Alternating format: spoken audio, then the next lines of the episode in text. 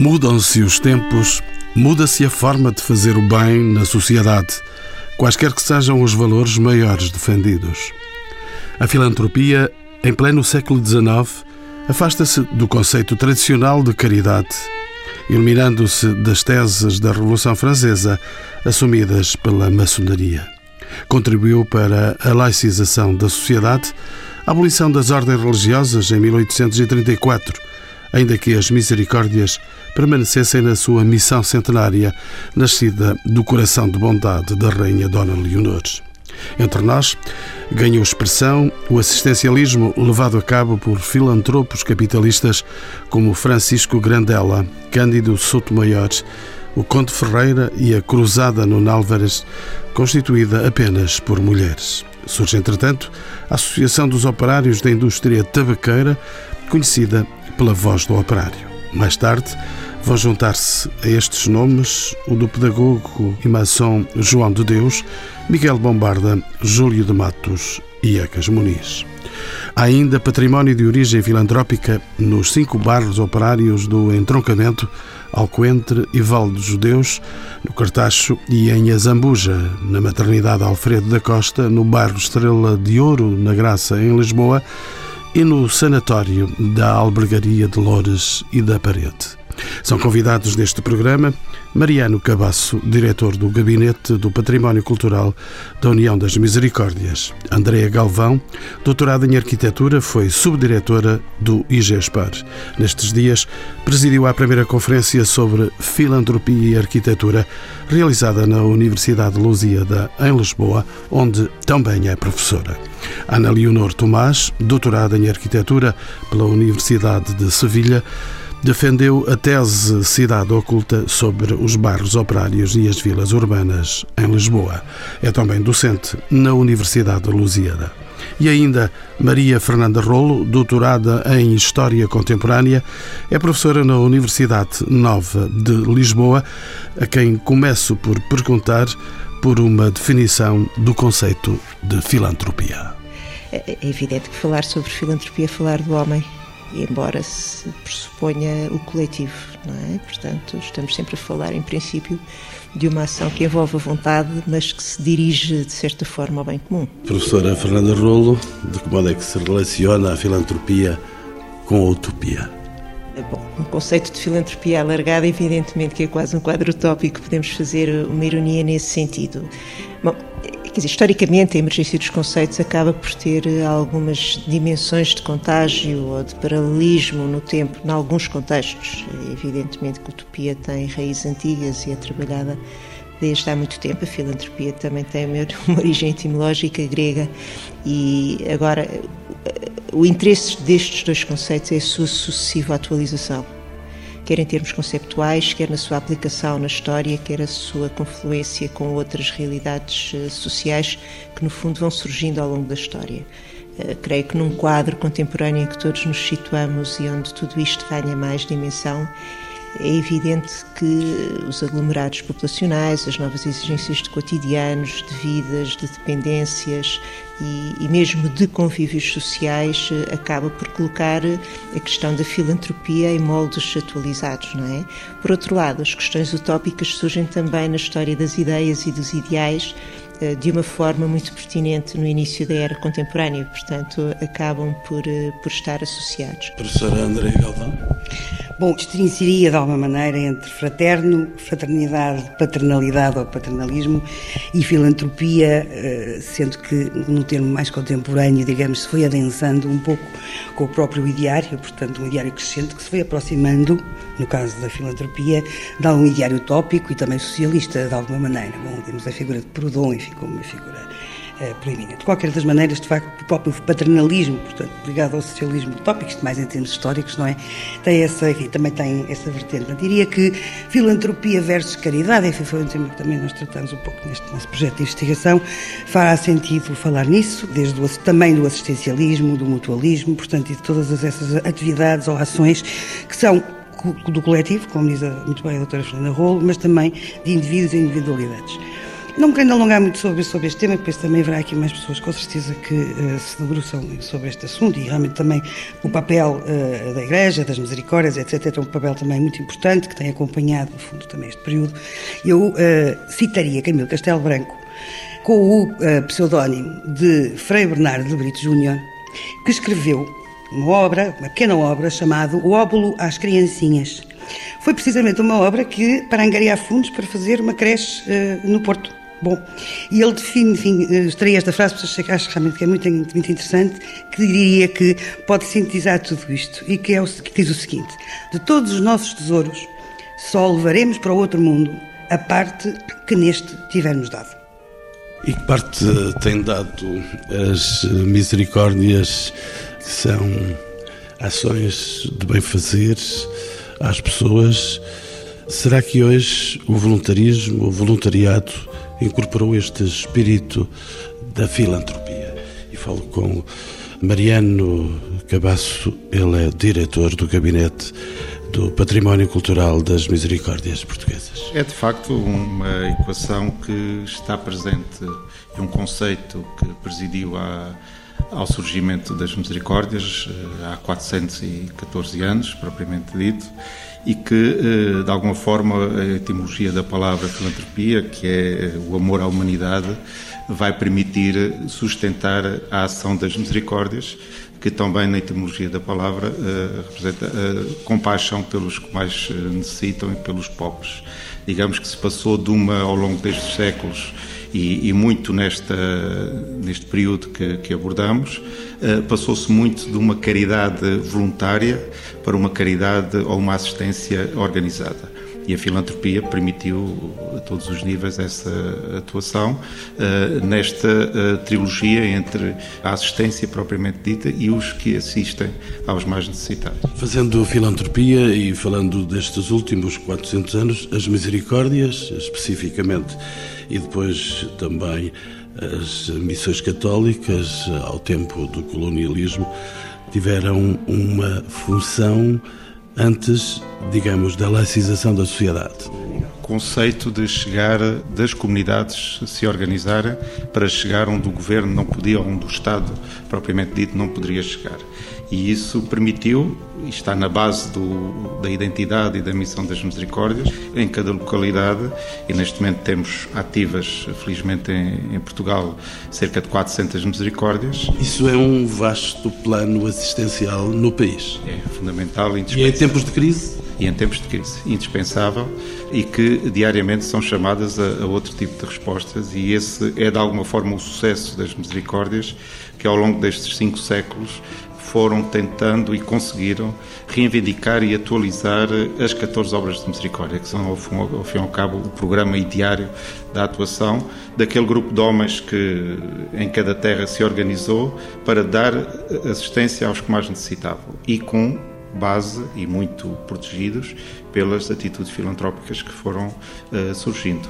Há depois nuances neste, neste percurso, que teremos a oportunidade de falar mais adiante, porque uh, quando o Estado se começa a organizar, uh, diminui a atitude filantrópica e depois volta novamente a ter uma representatividade muito importante e que ainda hoje temos felizes casos de sustentabilidade das instituições derivadas de atitudes de voluntários eh, que, não podendo atuar, doam os seus bens.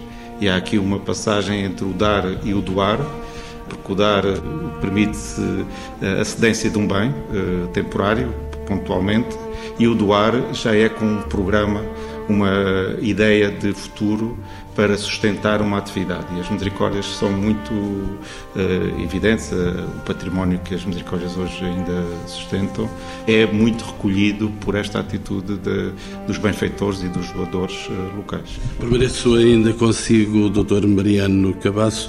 Como é que essa vocação assistencial se espalhou pelo território nacional e como é que o programa arquitetónico o incorporou? Começamos descodificar o tema deste programa, filantropia e arquitetura. As Misericórdias, eh, como sabemos, a primeira uh, foi a de Lisboa, uh, logo a seguir, no, no, ano seguinte, sucederam mais quatro, e depois, pelos anos seguintes, foram fundadas, a partir até do compromisso da Misericórdia de Lisboa, foram organizadas várias Misericórdias ao longo do país. Ao longo do país e até mesmo fora do país, mais mesmo, tarde. Até mesmo fora do país e na, na gesta portuguesa, muito, muitas Misericórdias, inclusive neste momento, a União das Misericórdias tem um programa muito definido para apoiar uh, misericórdias que, entretanto, uh, ficaram desativas e até criar outras. Recentemente, a Misericórdia de Santo António de Paris, que foi criada no âmbito da diáspora portuguesa em Paris.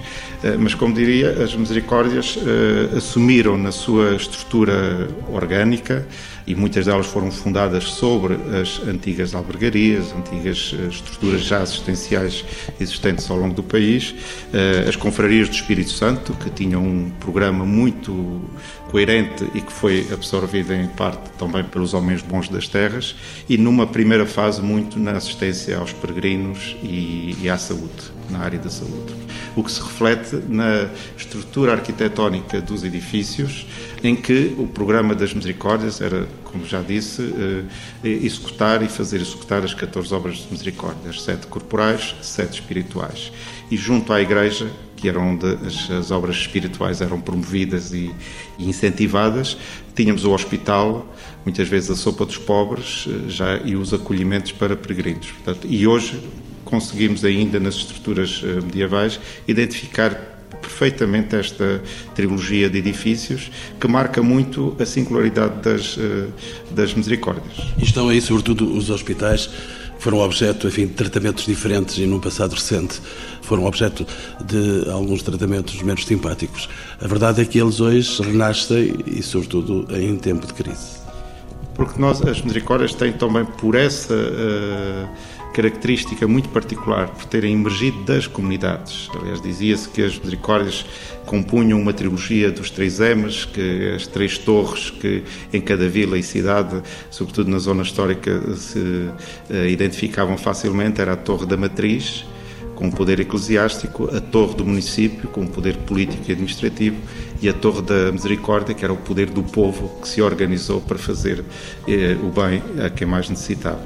E de alguma forma os hospitais vêm responder, e Portugal teve assistência eh, hospitalar. Eh, praticamente até o 25 de Abril, uh, assegurada pelas misericórdias. É? Independentemente das vicissitudes por que passaram, uh, há uma mudança também de atividade, resultante também da extinção das ordens religiosas. Há muitos conventos que vêm à posse das misericórdias, precisamente para aí serem instaladas hospitais, uh, sobretudo hospitais e algum apoio aos órfãos e expostos, mas este, este programa arquitetónico é muito visível nas misericórdias, porque tem podemos reconhecer que o segredo desta manutenção é a proximidade das comunidades e terem sido instituições criadas pela comunidade e acarinhadas pela comunidade. Eu digo muitas vezes que o património arquitetónico das misericórdias é um património de afetos e de emoções, porque todo ele é doado à instituição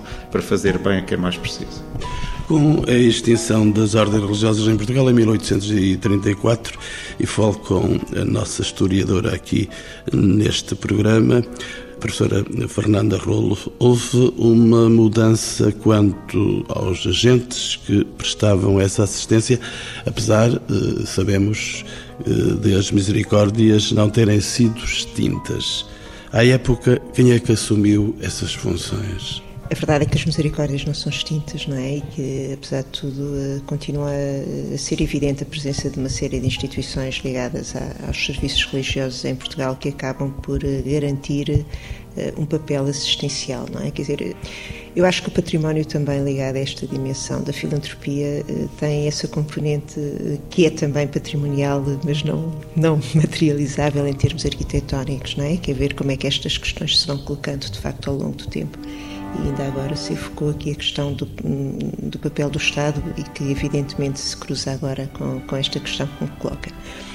O papel respectivo de cada uma das instituições em presença vai mudando, não é? E, portanto, ele às vezes é supletivo, às vezes combina, mas é de facto também com a contemporaneidade de algumas ideias que surgem que se começa a evocar o papel do Estado. Não é o caso no início do século XIX, mas começa a ser, a ser suscitado. A verdade é que, à medida que se desenvolve o conflito, que terá um certo crescendo, um certo crescendo entre a instituição Estado e as igrejas, eh, há vários, várias zonas de poder que ficam mais ou menos no vazio, não é? A dimensão assistencial, de certa forma, fica. Eh, a percepção que eu tenho é que na prática e no território acabam sempre por ser essencialmente as, as misericórdias e o que sobra dos mecanismos de assistência religiosa que têm um papel fundamental até a um Estado que efetivamente assume uma política em termos de, de, de, assistencial, mesmo no âmbito da saúde. E por isso teremos que esperar, claramente, pela primeira, segunda década do século XX, para não dizer mais tarde, não é? E por isso aí as rupturas às vezes são menos eh, evidentes no terreno do que propriamente na, nos acontecimentos e na legislação e, e, naquilo que vai determinando de facto a extinção das ordens religiosas. Mariano Cabasso. Só complementando este raciocínio, só uh, para recordar também que sempre que o Estado tenta reorganizar, neste caso concreto, as misericórdias, e com alguma razão, porque uh, a lei das amortizações de 1866 vem obrigar que as instituições vendam o seu património, muito património que tinham de legados pios e de famílias que deixavam os seus bens às misericórdias, foram obrigados a, a, vender as misericórdias para comprar títulos do tesouro. E isso descapitalizou completamente as misericórdias, houve uma desvalorização da moeda, portanto houve um problema gravíssimo na altura e as misericórdias aí ficaram com muitas dificuldades. E isso também permitiu mais uma vez pela proximidade e pela, pelo afeto que as comunidades locais tinham às misericórdias, permitiu novamente uma leva de doações e de ajudas à própria instituição. Professora Andreia Galvão, a filantropia irá de algum modo responder a um novo tempo, falando destes processos no tempo e na história? Eu creio que sim, eu creio que sim. E, de qualquer das formas, eh, as lições do passado eh, são, nunca são de esquecer no presente e para o futuro. E eu creio que aquilo que você está aqui a falar, finalmente, pronto, que envolve também um pouco o período da, do projeto de investigação, que, enfim, que havemos de falar com certeza, são os chamados períodos de crise complexos. O nosso projeto de investigação vai exatamente do período do liberalismo até ao Estado Novo. Uh, e são exatamente estas lições destes períodos de crise em que, de facto, o Estado perde a sua capacidade para poder, uh, finalmente, enfrentar a complexidade dos tempos, que se sobressaem uh, personalidades, agremiações, alguns grupos, pronto, que acabam por ter um papel determinante na sociedade e, e, eu penso que isso é uma lição que hoje, com todas as questões que envolvem a cidadania, etc., etc., um bocadinho nos podemos reportar um pouco a este passado para, para para, para, os pedidos. Andréa Galvão acaba de referir que há atores, que há personalidades que se destacaram nesta ação filantrópica. Quer recordar alguns desses nomes, tendo em conta o seu papel de historiador? Deixe-me só retomar aqui uma, eh, esta ideia mais generalizada da questão dos atores. Não é? os, os atores têm papéis também diferenciados. Eu noto que nós estamos a falar de uma área que, mesmo em termos de investigação histórica, em alguns dos seus aspectos, porventura mais evocados, como por exemplo a questão da venda dos bens religiosos, eh, estão ainda muitos resultados por apurar. Há uma parte da legislação e dos impactos da venda dos bens religiosos que está feita, há outra que só agora está a ser iniciada. E, portanto, eh, eu tenho sempre algumas cautelas em apreciações muito assertivas eh, acerca disto. Por outro lado, e concretamente em relação àquilo que me perguntou e que a professora Andréa Galvão evocou, a questão dos atores. Desde logo a questão das associações os mutualismos, as cooperativas, mas sobretudo as associações de assistência mútua e de beneficência, que também têm um tempo, não é? Quer dizer, ou seja, nós temos aqui que fazer permanentemente um exercício de compatibilização acerca de uma série de estruturas. E eu penso que as misericórdias aí são uma espécie de, de, de tronco essencial, não é? Quer dizer, ou de caminho essencial, por duas razões, entre muitas outras, não é? Eh, pela sua presença histórica, que é muito recuada no tempo, mas sobretudo pela sua capacidade de inserção no território território e pelos seus resultados, como é evidente, não é? E, portanto, elas não são propriamente históricas, mas a verdade é que elas perpassam e ultrapassam uma série de mutações e de novas exigências que a história vai colocando e vai dando origem a vários autores. Isso é muito importante, não é? Porque nós temos que olhar para as misericórdias com toda essa complexidade e perceber que no contexto nacional elas têm que conviver e se adaptam a uma série de pressões e de inovações que vão surgindo no campo social e na sua vontade de dar resposta às novas uh, exigências que a sociedade contemporânea traz e que são complexas. E de facto aí a pressão enorme da sociedade contemporânea é muito grande, não é? E por isso falarmos uh, antes do período liberal ou falarmos antes do período pré-industrial e pós são realidades completamente diferentes o que já nos situa as misericórdias num determinado papel. E é nesse contexto que nós temos que também olhar para que tipo de atores e como é que eles vão influenciar, não é? Se por um lado temos a emergência e um, um, olhar muito atento para a questão das associações, que é muito típica daqueles meados do século XIX e que influencia e que se tentam institucionalizar em muitos domínios, nomeadamente no estrangeiro, mas cá em Portugal também, e são os anos de ouro, no fundo, deste associativismo que vai emergindo e que convive, evidentemente, com a inspiração destas ideias que ainda há pouco a professora André Galvão evocava, do socialismo utópico, etc. Eh, essas associações têm um determinado fim, eh, muitas delas têm têm a ver também com estes mecanismos de laicização da sociedade. E, portanto, convivem, mas, mas elas convivem no território com as misericórdias. E, portanto, quer dizer, aqui estas coisas não são todas pretas e branco. Por outro lado, há muitos atores Quer dizer, então, por exemplo, o, o, em Portugal existem vários, nós não somos propriamente um dos países mais uh, dinâmicos em matéria de grandes uh, benfeitores uh, não, ou filantropos, não somos, temos vários em vários campos, mas alguns deles situam-se sobretudo na esfera local e acabam por estar relacionados precisamente com, com isto. E, portanto, eles atuam quer através das misericórdias, com doações, com obras sociais, mas atuam simultaneamente através destas novas associações e atuam através das novas uh, feições desta sociedade, quer no campo industrial, com o apoio aos bairros, quer também através de outras experiências. Um dos filantropos mais conhecidos é, por exemplo, o Conde Ferreira, não é? que que nos evoca também uma realidade nacional que é muito interessante. Que, tem que deixa uma obra no Porto. Deixa uma obra notabilíssima no Norte, mais do que no Porto e no país com as escolas, e tem várias propostas pioneiras no campo da assistência e da saúde, etc. Não é? E ele está dentro de um grupo, e por isso os atores e esta capacidade de olharmos para estas complexidades é essencial, porque se nós repararmos, ele inscreve-se também, por um lado, nessas linhagens dos apoios locais, das, das filantropias regionais, das misericórdias, das associações, etc., responde às novas pressões sociais, até no campo das epidemias da saúde e por aí fora, mas por outro lado, ele faz parte de um grupo que é interessantíssimo, porque teve muitas manifestações de filantropia que são os brasileiros. Os brasileiros regressados, não é? São os regressados. E eles desenvolveram muito estes mecanismos de sobrevivência e de assistência mútua. E, portanto, ele é um entre eles, não é? Agora, são vários que depois acontecem e, são, e nós temos que olhar quer para os indivíduos, quer para as instituições, aquelas pequenas instituições que também emergem nesta altura, não é? Professora Andréa Galvão, que tipo de programas foram então abarcados por esse novo tempo? Só antes de lhe responder, gostava só de acrescentar aqui duas coisinhas que disse a professora Fernanda Rô. Um exemplo interessante que é a questão do assistencialismo, que vai acabar por o próprio Salazar as integrar nas chamadas casas do povo, que é uma coisa que as pessoas não, não conhecem muito bem, não sabem esse aspecto. E um outro aspecto que é, neste âmbito da filantropia, e de facto, e a professora Fernanda Rô com toda a razão, nada disto é preto e branco, portanto, efetivamente, isto, todo este processo tem muitas nuances.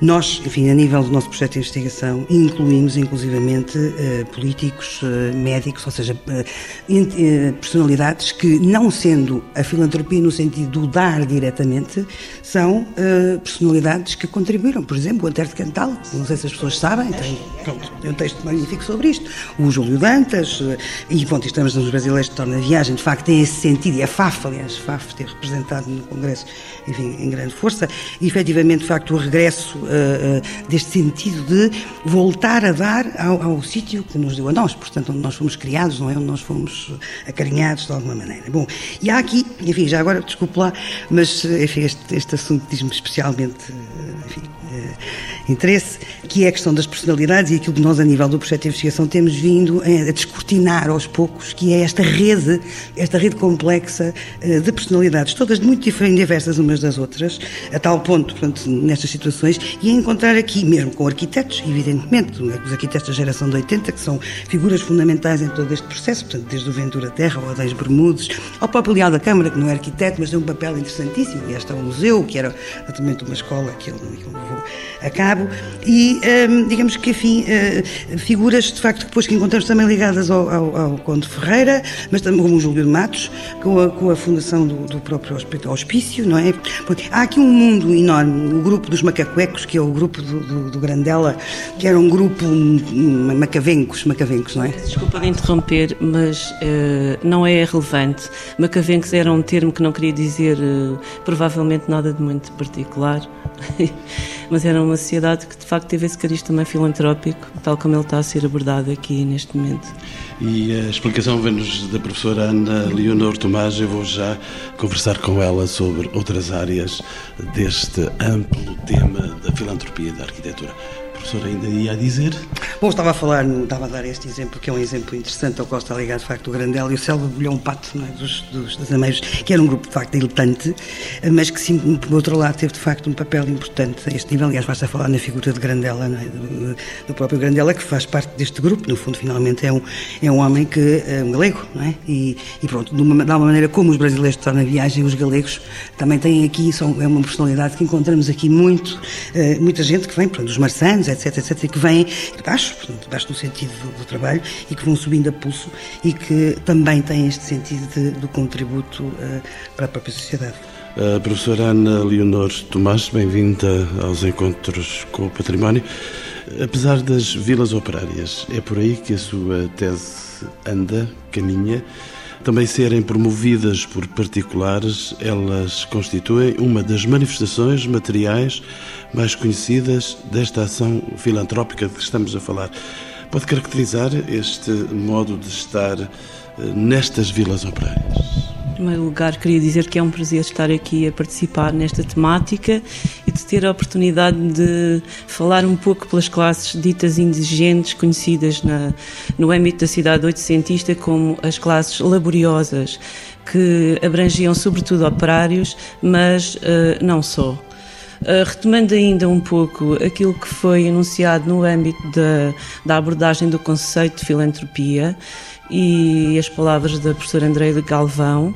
Penso que esse tema em si mesmo tem uma dimensão enquanto tipo, digamos assim, isto extrapolando isto para o universo arquitetónico, mas julgo que no contexto em que ele está eh, neste momento a ser abordado, que é no fundo na transição do século, e, portanto, na, naquela passagem dos finais de, de, de 800 para, para o início do século XX e com os vários programas e tentativas de solução, neste caso da habitação para as tais ditas classes laboriosas, penso que o termo filantropia tem muito a ver com o contexto em que ele efetivamente é abordado. Penso que o termo filantropia não é uh, realmente uma caridade ou uma, uma atitude generosa, ela pressupõe sempre, nem que mais não seja eh, como resposta a um ideário, tal como estava aqui a ser enunciado eh, por via do, das condicionantes republicanas, maçónicas, como foi o caso do Grandela, mas ela pressupõe sempre uma, um retorno. Portanto, eu, eu pessoalmente não acredito em filantropia tucur. Falando especificamente da Vila Operária, porque penso que foi essa a questão que me foi colocada, ela surge aqui com muito interesse, mas depois de, de experiências primeiras. Portanto, nós temos aqui um primeiro momento da cidade, a cidade oitocentista tem um problema gravíssimo e isso é, acaba por ser a origem de, de, depois de todas as tentativas de solução para a dita habitação das tais classes laboriosas que é a questão da higiene e da celebridade.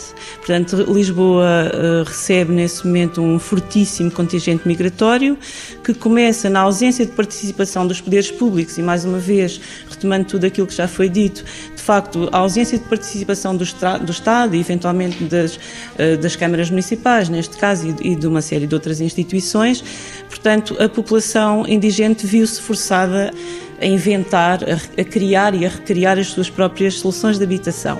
E, portanto, começou por utilizar, é uma história que penso que toda a gente conhece, uh, tudo aquilo que já existia e tentar, no fundo, recriar possibilidades de, de viver nessas coisas. São os famosos pátios, que, que, têm também várias eh, possibilidades de entendimento, mas o pátio oitocentista, como nós conhecemos, de facto resultou da apropriação espontânea de estruturas pré-existentes, após uh, a famosa extinção das ordens religiosas e uma série de outras questões. Portanto, eram estruturas devolutas, desde antigos palácios, a conventos desafetados, uh, até mesmo antigas quintas e até mesmo pátios de, de pátios físicos, espaços. Essa era a cidade oculta. Essa não era ainda a cidade oculta, ou seja, era oculta de facto mas a cidade oculta a que eu me refiro foi uma cidade, e aí foi a grande novidade das vilas operárias, porque a, a vila operária é uma proposta, ainda que na ausência de um programa de habitação, eu vou empregar o termo social, que é um pouco arriscado.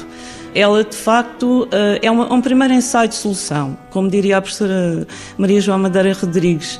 Eh, que foi tal, uh, pioneira nestes assuntos da habitação operária, porque eu acho que a vila encerra um pouco a gênese de um percurso que começa aí, isto se o entendemos de uma forma pensada. É a primeira vez que se pensa uma possibilidade de dar resposta cabal àquele tipo de problemática. E a problemática é que, de facto, se morria demasiado numa situação uh, uh, que era a tal história dos pátios. Agora, uh, eu penso a cidade oculta, porque as vilas operárias, portanto, resultam numa estrutura em termos urbanos e arquitetónicos, ou seja, elas estabelecem uma relação tipomorfológica com o tecido urbano que é oculta e marginal, ou seja, elas de facto voltam, por um lado, as costas à cidade e, por outro lado, viram sobre si próprias à volta de, de, um recinto do tipo pátio ou uma rua, portanto, sobre a qual de facto se voltam, e por outro lado, existem em territórios que são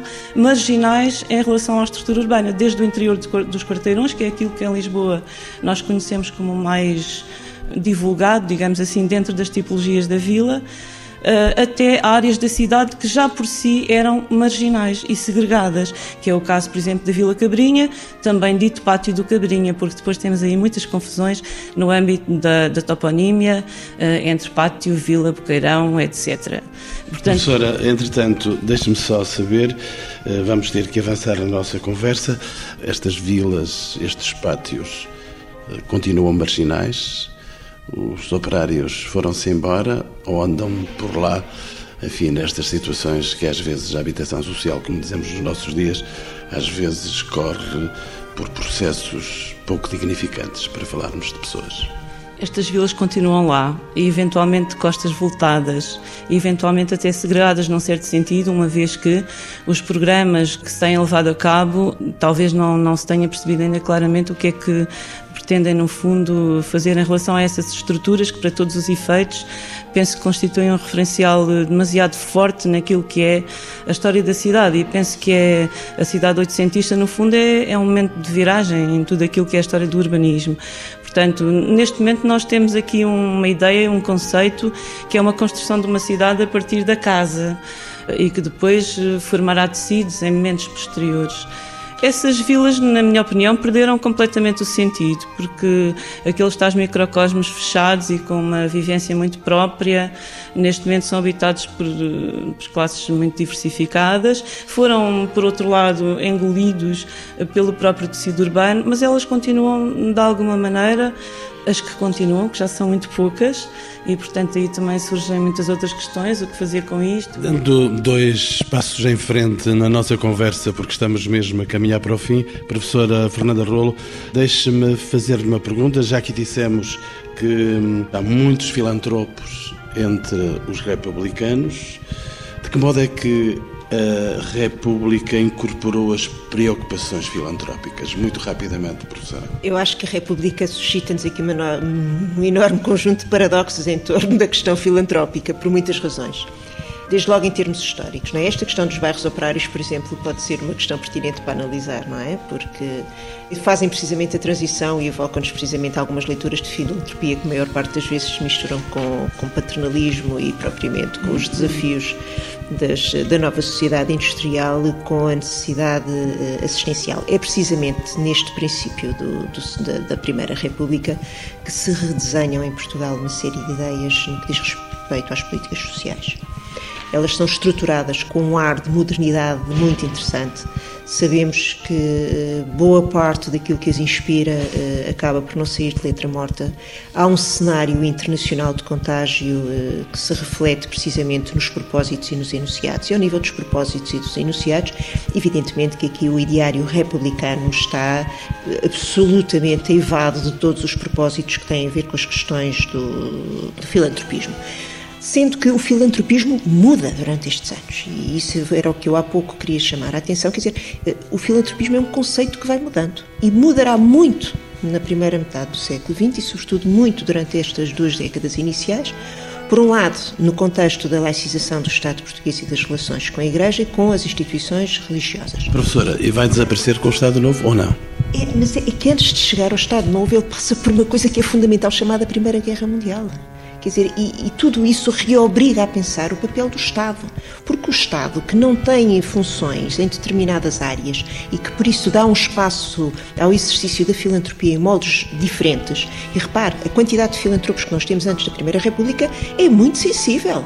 São eles que se manifestam muito através das obras em hospitais ou através de hospitais, escolas, em muitas dinâmicas e que convivem com o Estado religioso muito bem, não é? Quer dizer, falámos ainda há pouco de Conte Ferreira.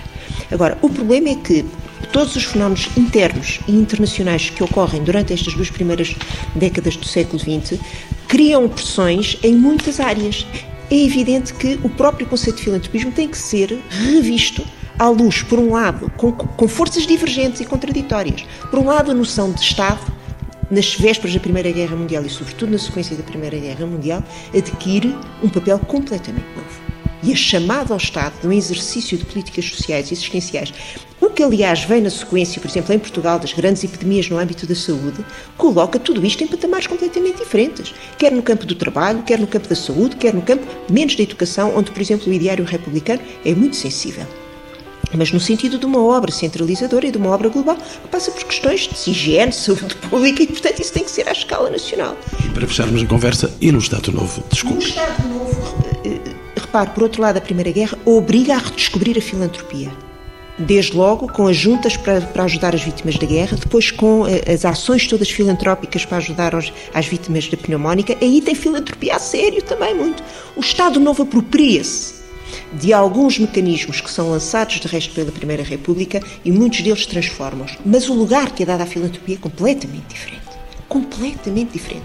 A noção de Estado Social, de Estado Novo, tem que ser entendido no âmbito do Estado corporativo, a questão dos bairros económicos tem que ser entendida no âmbito do, dos programas da casa, das casas económicas, que já tem pouco a ver com o conceito de bairros operários do século XIX ou aquilo que a República pretendeu fazer, e no campo assistencial, mesmo na saúde, com poucos efeitos em alguns casos, a mesma coisa. Para além dos ajustamentos ao longo da história com a Igreja e o papel das obras religiosas e, evidentemente, também das misericórdias. Portanto, política social do Estado Novo, se é que assim podemos falar, por um lado, eh, engloba e engorda e absorve muito do que vem de trás, por outro lado, formula um cenário assistencial num Estado corporativo totalmente distinto, e por isso, aquilo que sobra para o filantropismo tem contornos diferentes, mas está a ser pressionado não é só pelo Estado Novo, é por uma série de coisas, não é? Quer dizer, agora, sendo certo que o Estado Novo, eh, de alguma maneira, lhe proporciona espaços de afirmação de um certo paternalismo, por exemplo, com a Cruzada Norte, mas há muitos que vêm de trás, há muitas instituições, a Junta Patriótica do Norte, por exemplo, tem uma obra filantrópica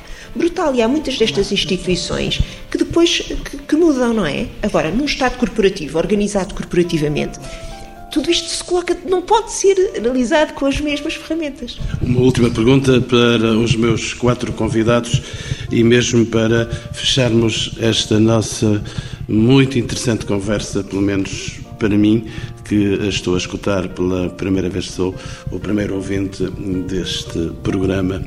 Um, e, e pergunto a Mariano Cabasso como é que se encontra hoje este património falamos da filantropia, falamos da arquitetura.